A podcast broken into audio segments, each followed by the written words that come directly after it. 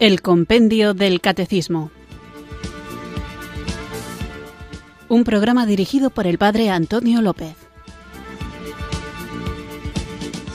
Muy buenas tardes, queridos oyentes de Radio María. Recibido un cariñoso saludo desde Irurzun, en Navarra, quienes sintonizáis una tarde más esta emisora de la Virgen para acudir a la cita diaria con la formación católica en la que vamos creciendo, en la que vamos profundizando, con la que nos vamos enriqueciendo gracias a el libro que da título y hace de guion a nuestro programa, que es el libro de El Compendio del Catecismo y es importantísimo que conozcamos nuestra fe para vivirla bien, para compartirla de una manera adecuada y para cuando sea necesario defenderla, cosa que es necesaria muchas veces.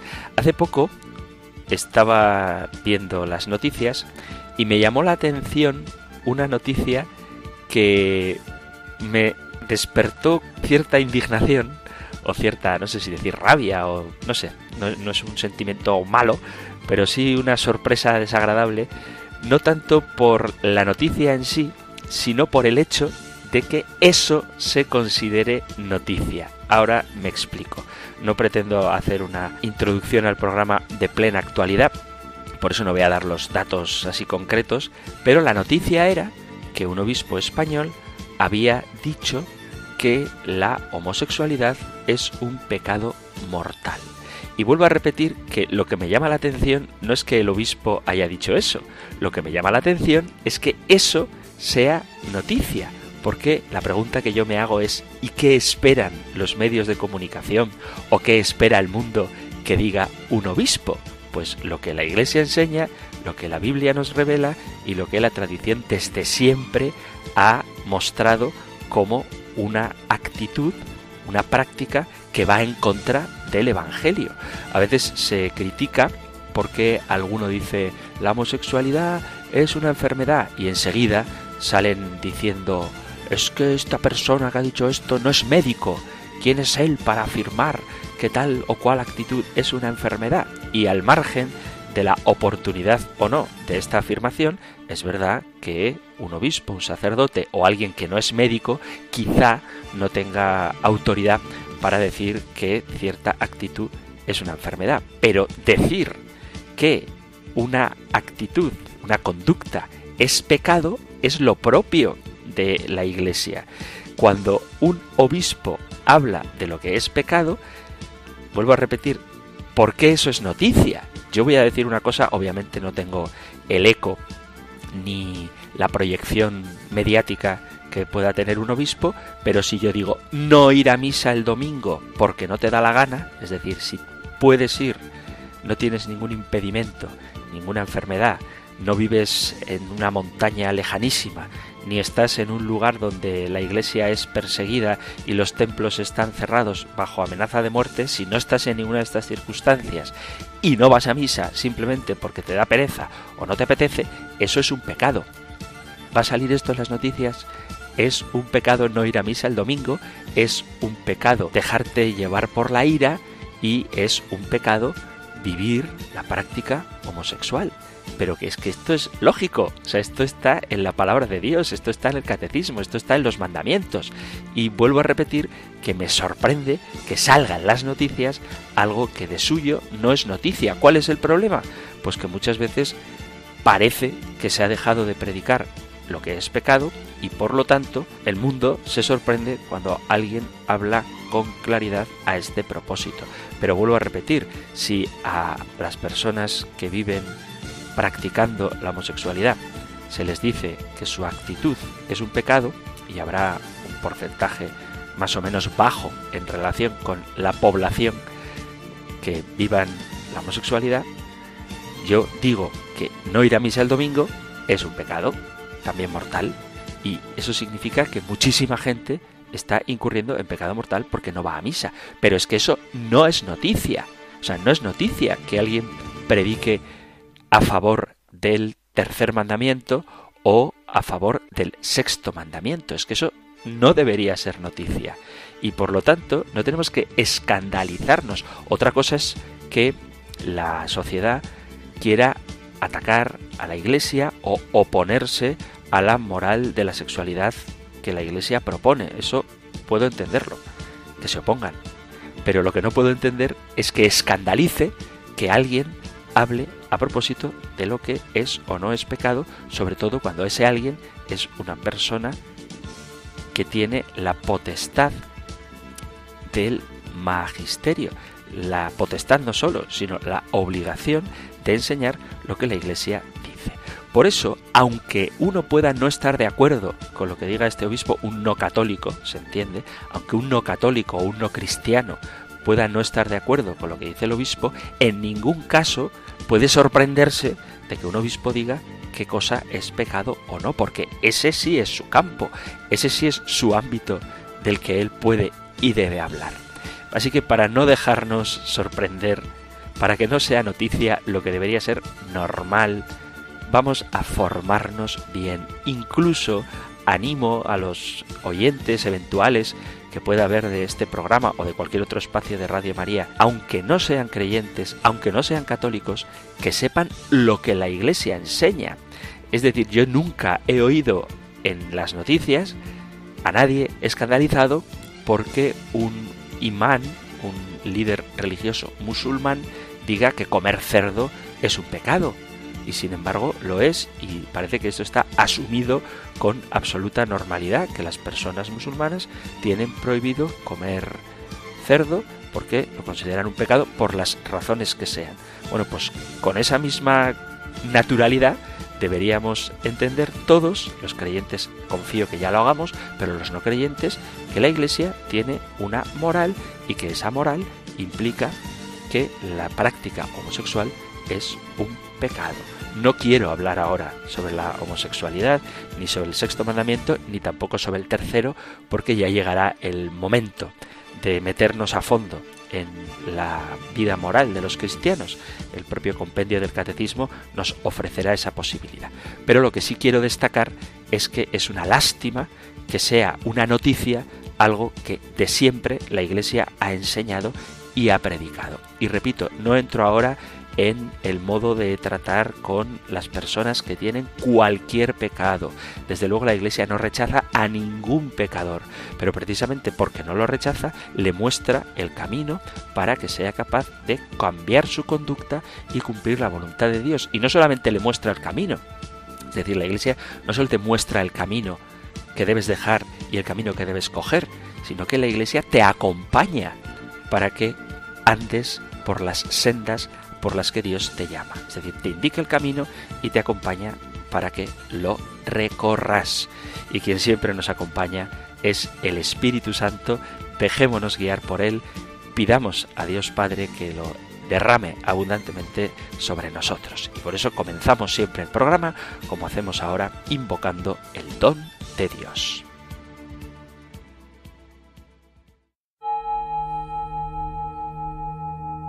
Ven Espíritu, ven Espíritu, ven Espíritu.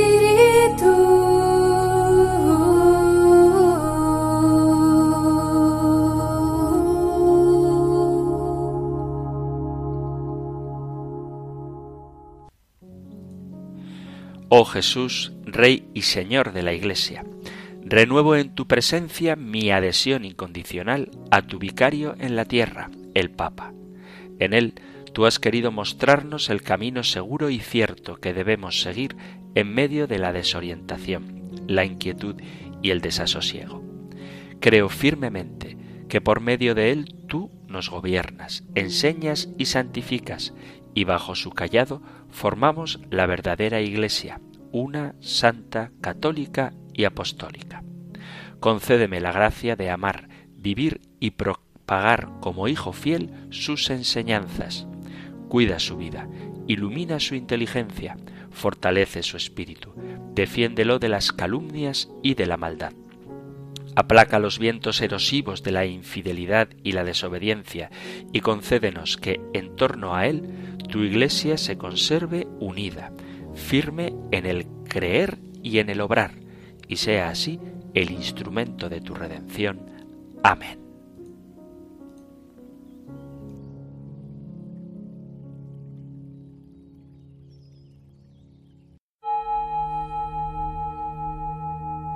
Ven Espíritu, ven Espíritu.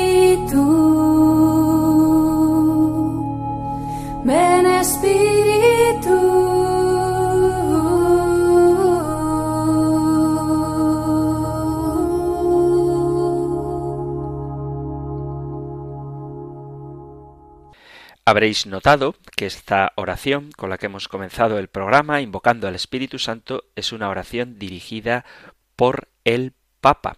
Y es que estamos en el compendio del Catecismo hablando de la Iglesia y de los fieles, jerarquía, laicos y vida consagrada, y en concreto estamos hablando sobre la jerarquía. Hemos hablado de los obispos, de quienes son los sucesores de los apóstoles, que son los obispos, y que constituyen, junto con los presbíteros y los diáconos, la jerarquía de la Iglesia, que esta jerarquía tiene una dimensión colegial y también una dimensión personal. Y en concreto, hoy vamos a hablar de la figura de la misión del Papa. Este punto lo encontráis en el Catecismo Mayor en los números 881 y 882 y en el 936 y 937. Nosotros escuchamos ahora la pregunta número 182 del compendio del Catecismo. Número 182. ¿Cuál es la misión del Papa? El Papa, obispo de Roma y sucesor de San Pedro, es el perpetuo y visible principio y fundamento de la unidad de la Iglesia. Es el vicario de Cristo, cabeza del colegio de los obispos y pastor de toda la Iglesia, sobre la que tiene por institución divina la potestad plena, suprema, inmediata y universal.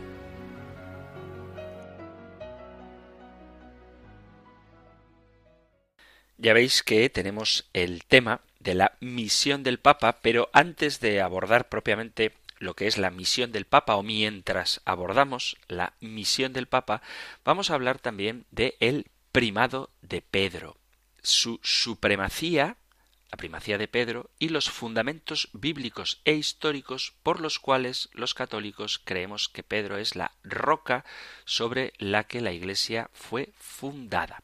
Vamos a tratar de ser sencillitos, pero claros.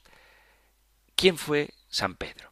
El nombre en hebreo es Simón, un nombre muy común y que significa etimológicamente el que oye, el que es obediente, el que escucha y obedece aquello que escucha.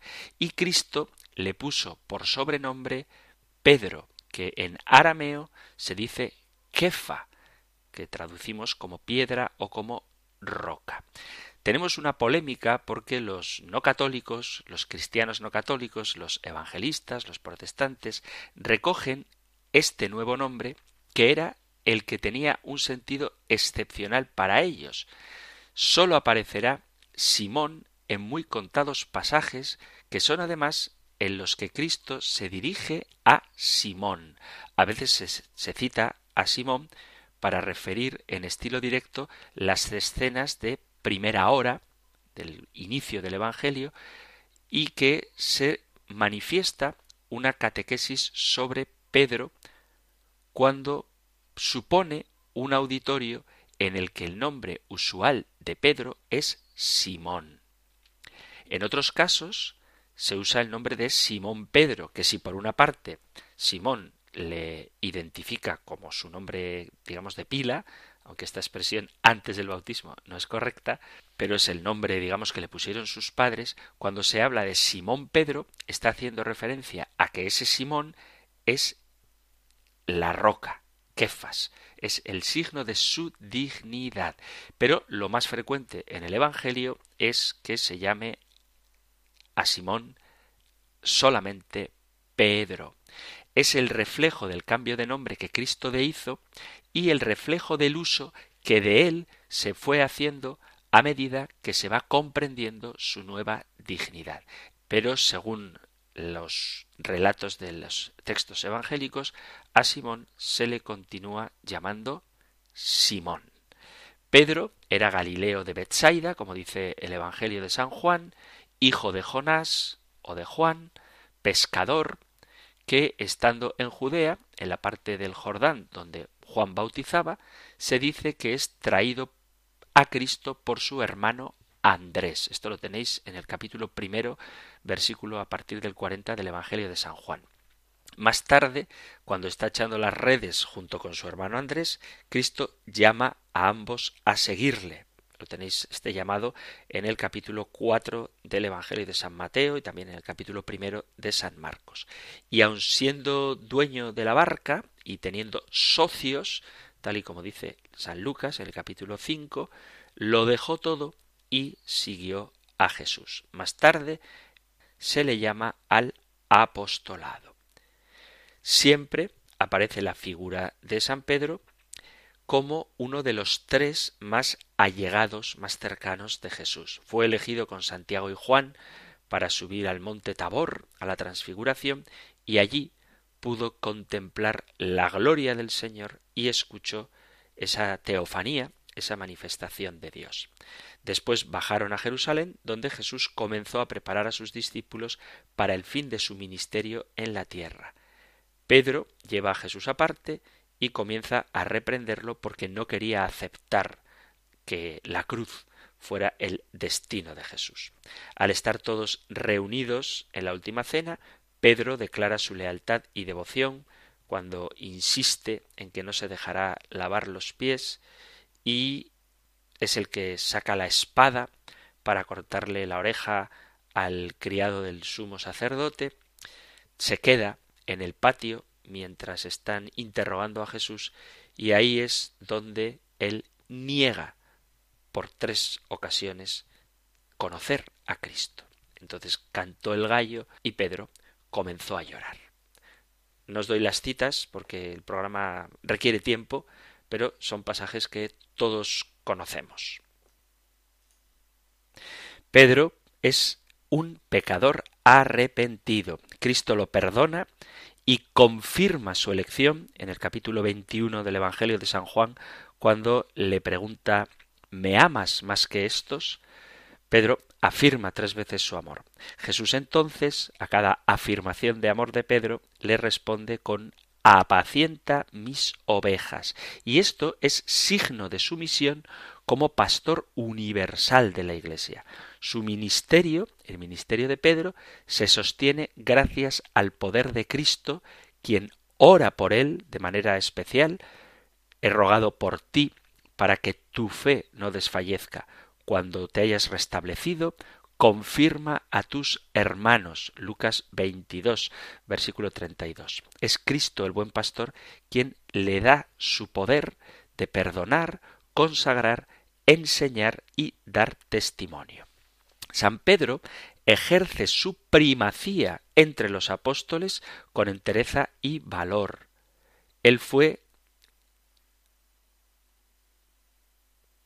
el primero en predicar en la iglesia recién fundada después de Pentecostés. Su capacidad de conversión sea quizá lo que haga que su vida y su historia sea ejemplar para todos nosotros que somos pecadores. Pedro cayó muy bajo cuando negó a Cristo, pero después se arrepintió hasta convertirse en el obispo de Roma y un mártir que, según la tradición, valiente, se sentía indigno de morir como el Señor y de ahí que pidiera ser crucificado cabeza abajo. Pero lo que sí que sabemos, y no por la tradición, sino por la Sagrada Escritura, es que Él es la cabeza de los apóstoles. Es Pedro quien toma la iniciativa de elegir a uno que tome el lugar de Judas y es él también el que realiza el primer milagro cuando un mendigo le pide limosna pero San Pedro dice, oro ni plata no tengo, pero lo que tengo te doy. En nombre de Jesús Nazareno, levántate y echa a andar. El mendigo curado hizo lo que Pedro le mandó. Por su sinceridad, Pedro tuvo muchos conflictos con las autoridades judías y hasta dos veces los jefes de los sacerdotes le mandan arrestar. Dice la escritura que fue milagrosamente desencadenado y librado de la presión y que incluso impresionó a los demás apóstoles al llegar repentinamente donde ellos estaban. Pedro predicó en los puertos marítimos de Joppa y Lida, donde conoció hombres de diferentes razas, y en Cesarea se convirtió Cornelio, que es el primer gentil en abrazar la fe. Fue primero obispo de Antioquía y después obispo de Roma, donde martirizado en el año 67 durante el reinado de Nerón, en el mismo sitio que San Pablo, dio testimonio con su sangre de su amor a Cristo. Fue sepultado en lo que hoy conocemos como el Vaticano y ahí es donde están sus restos bajo el altar mayor de la Basílica de San Pedro. Y esto es algo que ha sido comprobado arqueológicamente en el año 1950. San Pedro murió crucificado, ya dicho boca abajo, no se consideraba digno de morir como el Señor. Así que cuando veáis cruces invertidas, en vez de asustaros pensando que alguien está invocando a Satanás, en realidad a quien está recordando es al apóstol Pedro. La cruz invertida nos recuerda a Pedro. He hecho así una biografía muy rápida del apóstol San Pedro y lo que enseña la Iglesia es su autoridad que vamos a desglosar ahora lo que nos dice el compendio del catecismo. Dice San León Magno, así como perdura para siempre lo que en Cristo Pedro creyó, de la misma manera perdurará para siempre lo que en Pedro Cristo instituyó. Si alguno dijere que el obispo de Roma tiene únicamente el oficio de inspección o dirección y no la plena y suprema potestad de jurisdicción sobre toda la Iglesia, no solamente en cosas de fe y costumbres, sino también en todo lo que respecta a la disciplina y gobierno de la Iglesia esparcida por todo el orbe de la tierra, o que tiene la parte más importante, pero no la plenitud total de este supremo poder, o que esta potestad suya no es ordinaria e inmediata, bien sea sobre todas y cada una de las iglesias, o sobre todos y cada uno de los pastores y fieles, sea anatema. Por lo tanto, tenemos la potestad primacial de Pedro. Es una potestad de jurisdicción, es decir, que tiene verdadero poder y de gobierno, y no es simplemente un inspector o un director que vigila que las cosas se hagan bien, como el presidente de un partido político o de cualquier otra sociedad, sino que tiene el poder de gobierno, tiene la potestad plena legislativa y jurídica coercitiva. Todos sus subordinados, es decir, todos los católicos, le debemos a Pedro y a sus sucesores sumisión y obediencia. Tiene verdadera potestad de jurisdicción. Esta potestad es universal, se extiende sobre todos los pastores, es decir, sobre todos los obispos y todos los fieles de toda la Iglesia, tanto en su conjunto como de manera particular. Y esta potestad universal no es únicamente en cuestiones de fe y costumbres, el oficio de enseñar, sino también en la disciplina y el gobierno de la Iglesia. Y esta potestad es también suprema, es decir, no existe otro sujeto que posea un poder igual o mayor que el del Papa. La potestad del Papa es superior no sólo a la de un obispo en particular, sino también a la de todos los obispos juntos. La colectividad de todos los obispos, sin el Papa, no está por encima del Papa. Si todos los obispos del mundo quisieran dar una norma en la Iglesia, quisieran imponer un criterio contrario al del Papa, el Papa tiene autoridad sobre cada uno de los obispos en particular y sobre todos los obispos juntos. Es una potestad plena, posee en sí mismo toda la plenitud, vuelvo a repetir, de jurisdicción eclesiástica, y no sólo una parte mayor que la de los demás obispos, el Papa tiene potestad plena y podría resolver por sí mismo cualquier asunto eclesiástico sin requerir el parecer de los demás obispos ni de la Iglesia. Es decir, podría tomar una decisión él solo, incluso en contra de todos los obispos. Y además tiene una potestad ordinaria.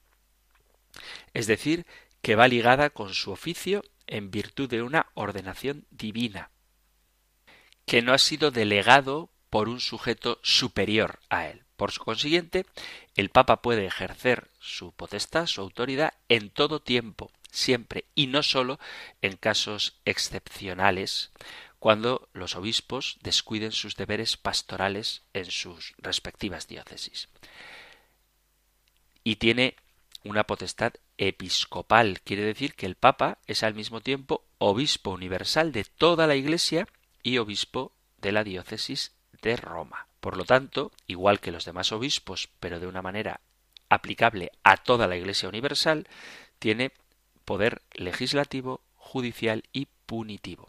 Y por último, tiene una potestad inmediata, que quiere decir que el Papa puede ejercer sin instancia previa sobre los obispos y fieles de toda la Iglesia esta autoridad. Alguno puede decirme, pues muy bien, nos has dicho la autoridad que tiene el Papa, pero ¿de dónde sale esta autoridad? ¿Es bíblica? Bueno, pues vamos a hacer una pequeña pausa musical y vamos a ver los fundamentos bíblicos de esta primacía de Pedro. Yes.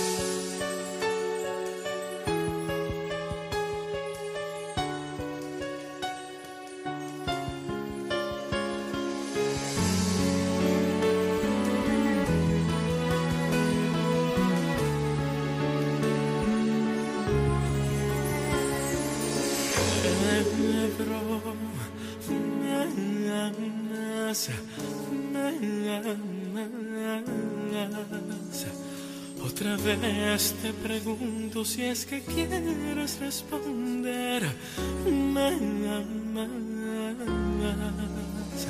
Satanás me ha pedido el alma de ti, mas no temas porque yo ya he orado por ti.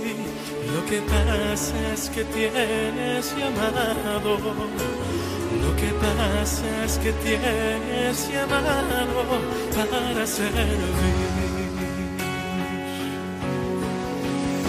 Aunque sé que es difícil a veces, pero es necesario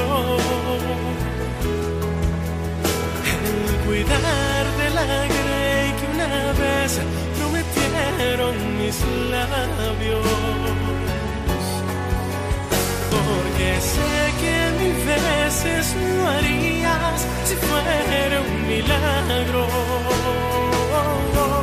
Imposible no es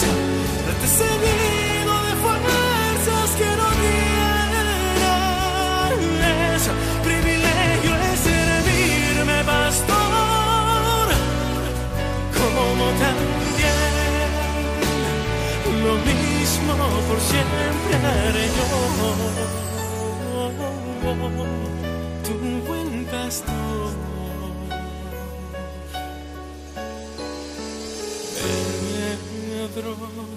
Me amas, me amas. Otra vez te pregunto si es que quieres responder. Me amas. Satanás me ha pedido el alma de ti, mas no temas porque yo ya he orado por ti. Lo que pasa es que tienes llamado. Lo que pasa es que tienes llamado para servir. Aunque sé que es difícil a es necesario el cuidar de la grey que una vez prometieron mis labios. Porque sé que mil veces lo harías si fuera un milagro oh, oh, oh. imposible.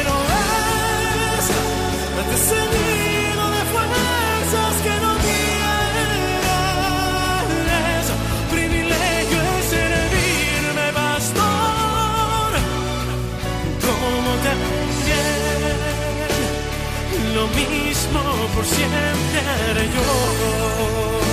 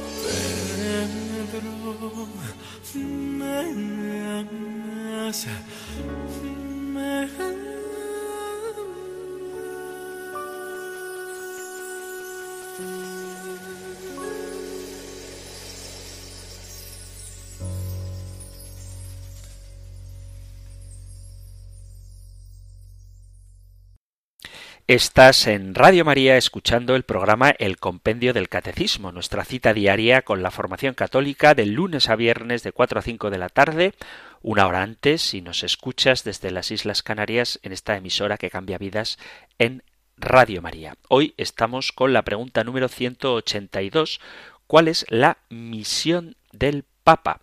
Y después de hacer una breve biografía del apóstol Pedro y de ver en qué consiste su autoridad, que como dice el compendio del Catecismo, tiene por institución divina la potestad plena, suprema, inmediata y universal, después de haber visto qué significa todo esto, vamos a ver ahora de dónde se saca la Iglesia Católica esta autoridad de Pedro y si realmente está en la Sagrada Escritura o es un invento que hemos hecho nosotros. Así que vamos a ver los fundamentos bíblicos del primado de Pedro. Existen muchas pruebas bíblicas que justifican el primado de Pedro y por eso vamos a ver brevemente algunas de ellas. En primer lugar, comenzaremos con las profecías del Antiguo Testamento. Al leer la Biblia nos encontramos sobre profecías que nos hablan de Cristo en el Antiguo Testamento, que son la gran mayoría, pero también hay algunas profecías en las que podemos identificar a la Santísima Virgen y también algunas que nos dejan ver cuál es la misión de Pedro en el Antiguo Testamento. Es decir, podemos ver en el Antiguo Testamento cuál es la misión de Pedro que se cumple en el Nuevo Testamento. En el libro del profeta Zacarías, Leemos en el capítulo 6, versículo 12, y le hablas de esta manera. Así dice Yahvé Sebaot, he aquí un hombre cuyo nombre es Germen, debajo de él habrá germinación, y edificará el templo de Yahvé. Él edificará el templo de Yahvé, él llevará las insignias reales, se sentará y dominará en su trono. Habrá un sacerdote a su derecha y consejo de paz habrá entre ellos dos. Aquí en este pasaje de Zacarías 6 se nos anuncia cómo será la relación entre Cristo y el sacerdote. Será un consejo de paz, una sola cabeza, una unidad. Esta relación es la que Cristo le anuncia a San Pedro. También se ve claramente cómo el futuro de ambos se unirá para siempre, lo que más adelante ocurrirá en el Nuevo Testamento. También en el libro del Génesis tenemos una profecía sobre la figura de Pedro.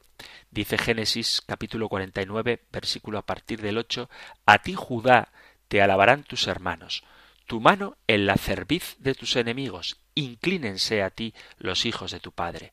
Cachorro de leones Judá, de la presa, hijo mío, has vuelto. Se recuesta, se echa cual león o cual leona. ¿Quién le hará alzar? No se irá de Judá el báculo, el bastón de mando de entre tus piernas, hasta tanto que se le traiga el tributo y a quien rindan homenaje las naciones. Al que ata la vid su borriquillo y a la cepa el pollino de su asna, lava en vino su vestimenta y en sangre de uvas su sayo. Este texto lo podemos leer en paralelo con el capítulo 16 de San Mateo, cuando dice Jesús a Pedro, yo a mi vez te digo que tú eres Pedro y sobre esta piedra edificaré mi iglesia y las puertas del Hades no prevalecerán contra ella. A ti te daré las llaves del reino de los cielos y lo que ates en la tierra quedará atado en los cielos y lo que desates en la tierra quedará desatado en el cielo. Y hay una similitud, porque Jacob llamó a sus doce hijos, que formarían las doce tribus de Israel, y una vez llamados solamente a uno le dio una promesa. Cristo llama a los doce apóstoles, pero sólo a uno llama bienaventurado, y solamente a uno le hace una promesa. Serás la roca sobre la que la iglesia de Dios se edificará, el báculo o el bastón de mando no se apartarán de ti hasta que vuelva Cristo, tendrás las llaves del reino de los cielos hasta que Cristo vuelva, y Dios se queda solo con la tribu de Judá. Las puertas del Hades no podrán jamás derrotar a la Iglesia, porque sobre Pedro permanece el pueblo de Dios. Dice el texto de Isaías capítulo 20 versículos 21 y 22 dice Aquel día llamaré a mi siervo Eliakim, hijo de Gelquías, le revestiré de tu túnica, con tu faja le sujetaré, tu autoridad pondré en su mano, y será él un padre para los habitantes de Jerusalén y para la casa de Judá. Pondré la llave de la casa de David sobre su hombro, abrirá y nadie cerrará, cerrará y nadie abrirá. Isaías 20, 21, 22, que se entiende muy bien a la luz de Mateo 16, 16, 18.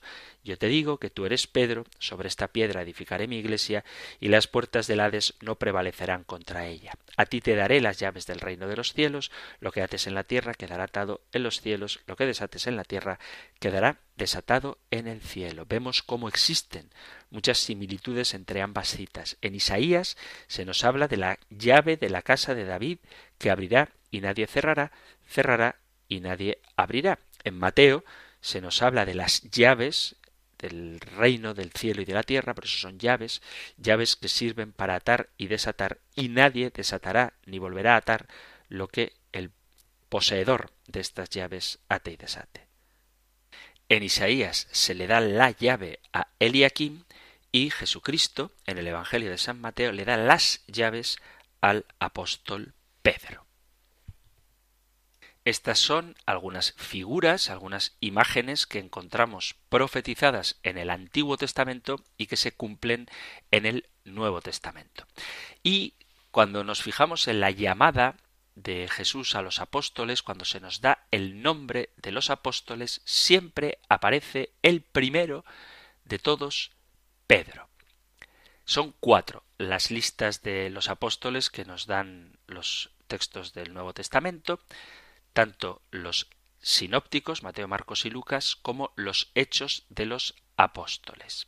De estas cuatro listas, en dos de ellas, Marcos y Lucas, se da ex profeso el momento y el modo como los elige. En los hechos se dan los nombres de los once, ya que Judas está excluido, y Mateo solamente cuenta el hecho de que había doce apóstoles cuyos nombres nos da ha pesado más el hecho y el oficio que el orden de la nomenclatura. Parece que esto de que se nombre primero a uno o a otro no tendría tanta importancia, pero lo cierto es que la autenticidad del Evangelio nos relata, nos expresa el reconocimiento de esta importancia del citar primero a San Pedro. El mismo hecho de que se les llame y que después se dé sus nombres junto con los distintos llamamientos que aparecen en el Evangelio,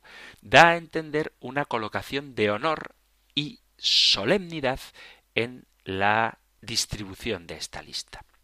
Dice el Evangelio de San Mateo, capítulo 10, versículo a partir del primero, Jesús, llamando a sus doce discípulos, les dio poder sobre los espíritus inmundos para arrojarlos y para curar toda enfermedad y toda dolencia. Los nombres de los doce apóstoles son estos. El primero, Simón, llamado Pedro y Andrés su hermano, Santiago el de Cebedeo y Juan su hermano, Felipe y Bartolomé, Tomás y Mateo, el publicano, Santiago el de Alfeo y Tadeo, Simón el celote y Judas Iscariote el que le traicionó.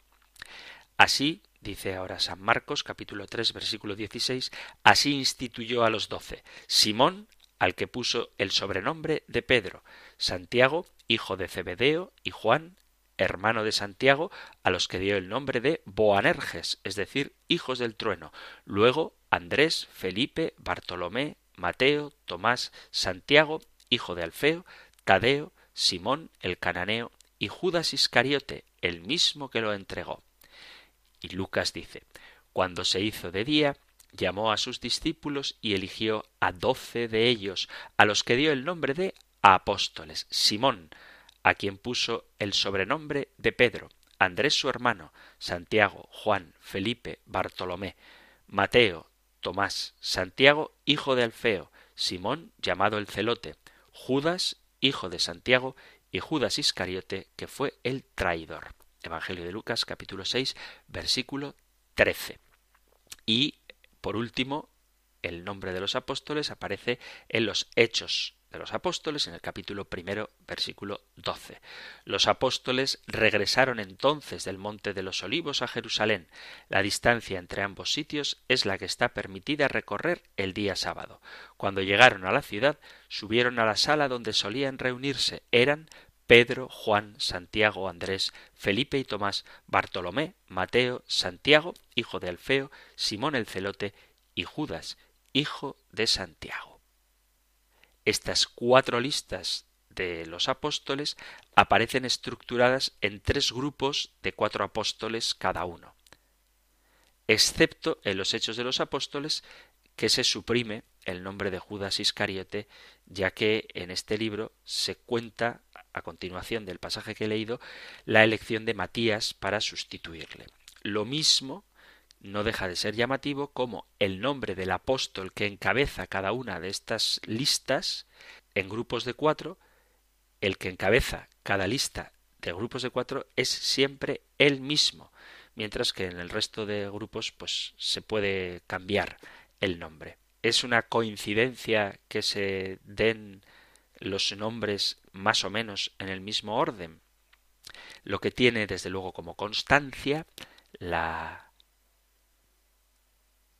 indicación de los nombres de los apóstoles es siempre que al comienzo de todas ellas está Simón Pedro. Y además el Evangelio de Mateo usa una expresión única y muy importante, dice, He aquí los nombres de los doce apóstoles. Primero, Simón llamado Pedro. Y esta palabra primero Pedro sería innecesaria al principio de una lista de nombres si no dijera primero Pedro, segundo tal, ¿no? sino que solamente nombra a Pedro como el primero, porque se está destacando su primacía. Poner a Simón Pedro el primero de todas las listas de los apóstoles no es una casualidad, sino que expresa su primacía sobre el resto de los apóstoles. Por eso dice San Mateo el primero. Primero, en este caso, no es una enumeración, ya que los demás apóstoles no están numerados. Y cuando la Sagrada Escritura quiere numerar, pues lo hace claramente. Por ejemplo, en el libro de Samuel, en el segundo libro de Samuel, en el capítulo 3, dice Se prolongó la guerra entre la casa de Saúl y la casa de David, pero David se iba fortaleciendo mientras que la casa de Saúl se debilitaba. David tuvo hijos en Hebrón, su primogénito Amnón hijo de Aginoam y de Yisreel. Su segundo, Kilab de Abigail, mujer de Nabal de Carmelo. El tercero, Absalón, hijo de Maacá, la hija de Talmai, rey de Gesur. El cuarto, Adonías, hijo de Hagit. El quinto, Sefatías, hijo de Abital. El sexto, Yitream de Eglá, mujer de David.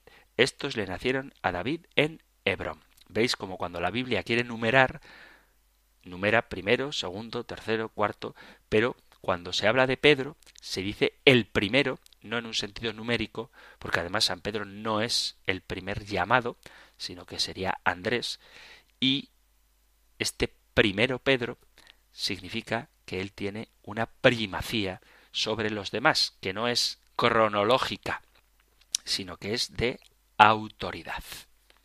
Y hay muchos pasajes, no solamente el de Mateo 16, 18, donde aparece la autoridad de Pedro. Pedro es especial.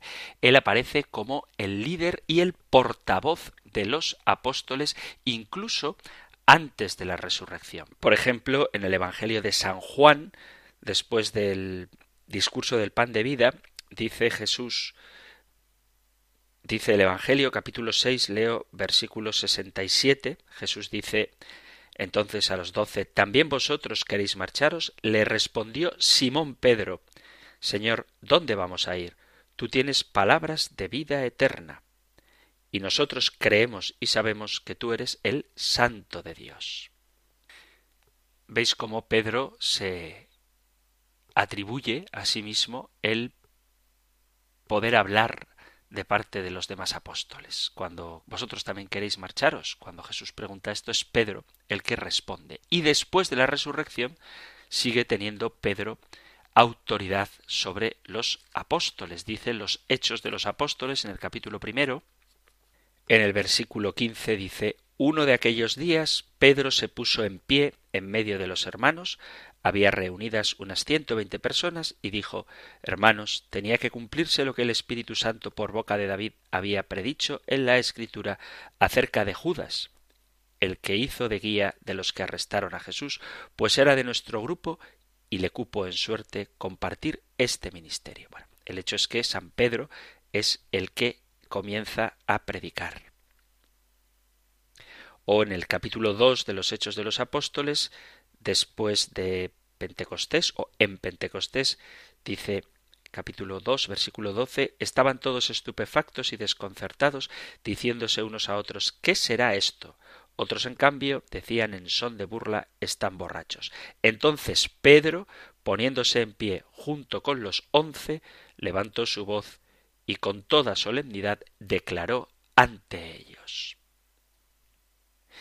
Y en la carta a los Gálatas, el propio apóstol San Pablo reconoce esta autoridad de Pedro. Dice la carta a los Gálatas en el capítulo 1, versículo leo desde el 17, no consulté con hombres ni subí a Jerusalén a ver a los apóstoles anteriores a mí, sino que enseguida me fui a Arabia y volví a Damasco. Después, pasados tres años, subí a Jerusalén para conocer a Cefas y permanecí quince días con él. Si vemos la relación que tiene Pedro con los demás apóstoles, la Biblia de hecho nos habla de Pedro y los apóstoles, Pedro y los discípulos, cuando aparecen juntos, Pedro aparece siempre con una autoridad particular. De hecho, cuando Jesús empieza a predicar, en el capítulo quinto de Lucas se sube a la barca de Pedro. Jesús específicamente, ya lo hemos visto, manda a Pedro que cuide de sus ovejas en el Evangelio de Juan, después de las de la triple afirmación del amor de Pedro a Jesús, le dice apacienta mis ovejas. Y es a Pedro a quien le garantiza que rezará por él para que confirme a sus hermanos en la fe. Capítulo 22, versículo 31 de Lucas. Pedro es el primer apóstol que confiesa su fe, el primero que recibe a los conversos, el primero que obra un milagro después de Pentecostés. Pedro aparece solo y se destaca durante los momentos cruciales del ministerio y de la pasión de Cristo. Él camina por encima del agua, aunque luego se asusta y cae, presencia en la transfiguración, la agonía del huerto de Getsemaní, niega ciertamente a Cristo tres veces, tal y como el propio Señor le había profetizado, y es el primero a quien se aparece Jesús resucitado. Santiago y Juan comparten algunas de estas experiencias, pero Pedro está presente en todas. Los apóstoles reciben de Jesús el poder de atar y desatar, en el capítulo 18 de San Mateo, pero Pedro recibe esa autoridad por nombre, no sólo como un miembro más del grupo. Pedro destaca sobre los demás apóstoles y es el líder indiscutiblemente de los primeros discípulos. Estoy seguro de que hay muchas cosas con respecto al primado de Pedro que quedan pendientes, pero el tiempo que tenemos para el programa es limitado, pero afortunadamente el programa no es solo un día, sino que es cinco días a la semana, así que guiados por el compendio del catecismo seguiremos hablando del primado de Pedro. Intentaré que tengamos un rato para reflexionar sobre lo que significa que Pedro es la roca, porque entre los no católicos existe mucho debate a este respecto, pretendiendo interpretar esa roca que es Pedro como cualquier otra cosa con tal de negar su autoridad.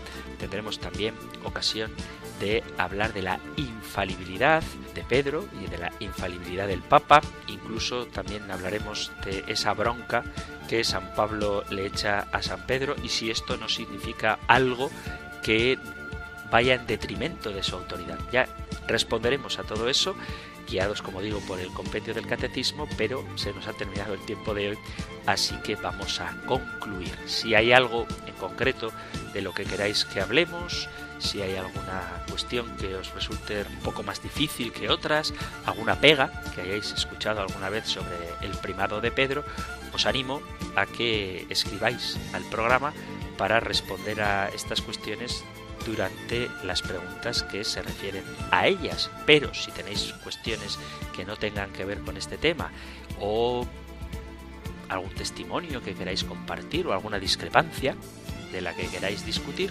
sabéis que Radio María pone a vuestra disposición el correo electrónico compendio arroba radiomaria.es compendio arroba radiomaria.es o el número de teléfono para WhatsApp 668 594 383 668 594 383 estaré encantado de recibir vuestra participación en el programa y hasta donde me dé de responder a vuestras preguntas.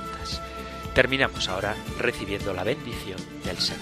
El Señor te bendiga y te guarde, el Señor ilumine su rostro sobre ti y te conceda su favor, el Señor te muestre su rostro y te conceda la paz. Muchísimas gracias por estar ahí, gracias por escuchar el compendio del catecismo y si queréis volveremos a encontrarnos en un próximo programa.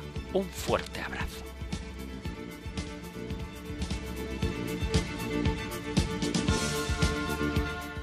El Compendio del Catecismo. Un programa dirigido por el Padre Antonio López.